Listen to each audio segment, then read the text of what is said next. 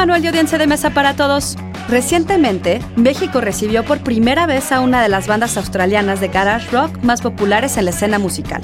King Gizzard and the Lizard Wizard se presentó en Monterrey el pasado 4 de octubre para luego presentarse en el Festival Hipnosis, además de dar un show de último momento en el foro Indie Rocks. Vamos a conocerlos.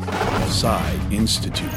Masterpiece, your life. Uh, we've never played in the garage. Really? First time? Yeah, we're a garage band, never played in the garage. King Gizzard and the Lizard Wizard empezó en 2010 en Melbourne, Australia, liderada por el guitarrista y vocalista Stu Mackenzie. Stu quería que la banda se llamara Gizzard Gizzard, pero había alguien más en la banda que prefería Lizard King, por el apodo de Jim Morrison, el Rey Lagarto. El sonido de la banda se caracteriza por estilos musicales de rock progresivo, psicodélicos y del jazz, entre otros. Como ejemplos de su estilo, destacan el uso de microtonos, frecuentemente estudiados en la música hindú como parte de su armonía, pero no en la música occidental.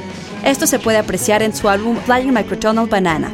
Si bien utilizan la métrica de cuatro cuartos, las métricas compuestas se hacen presentes en álbumes como Nonagon Infinity. Noten la métrica de 7 octavos en el inicio de su canción Robert Stop.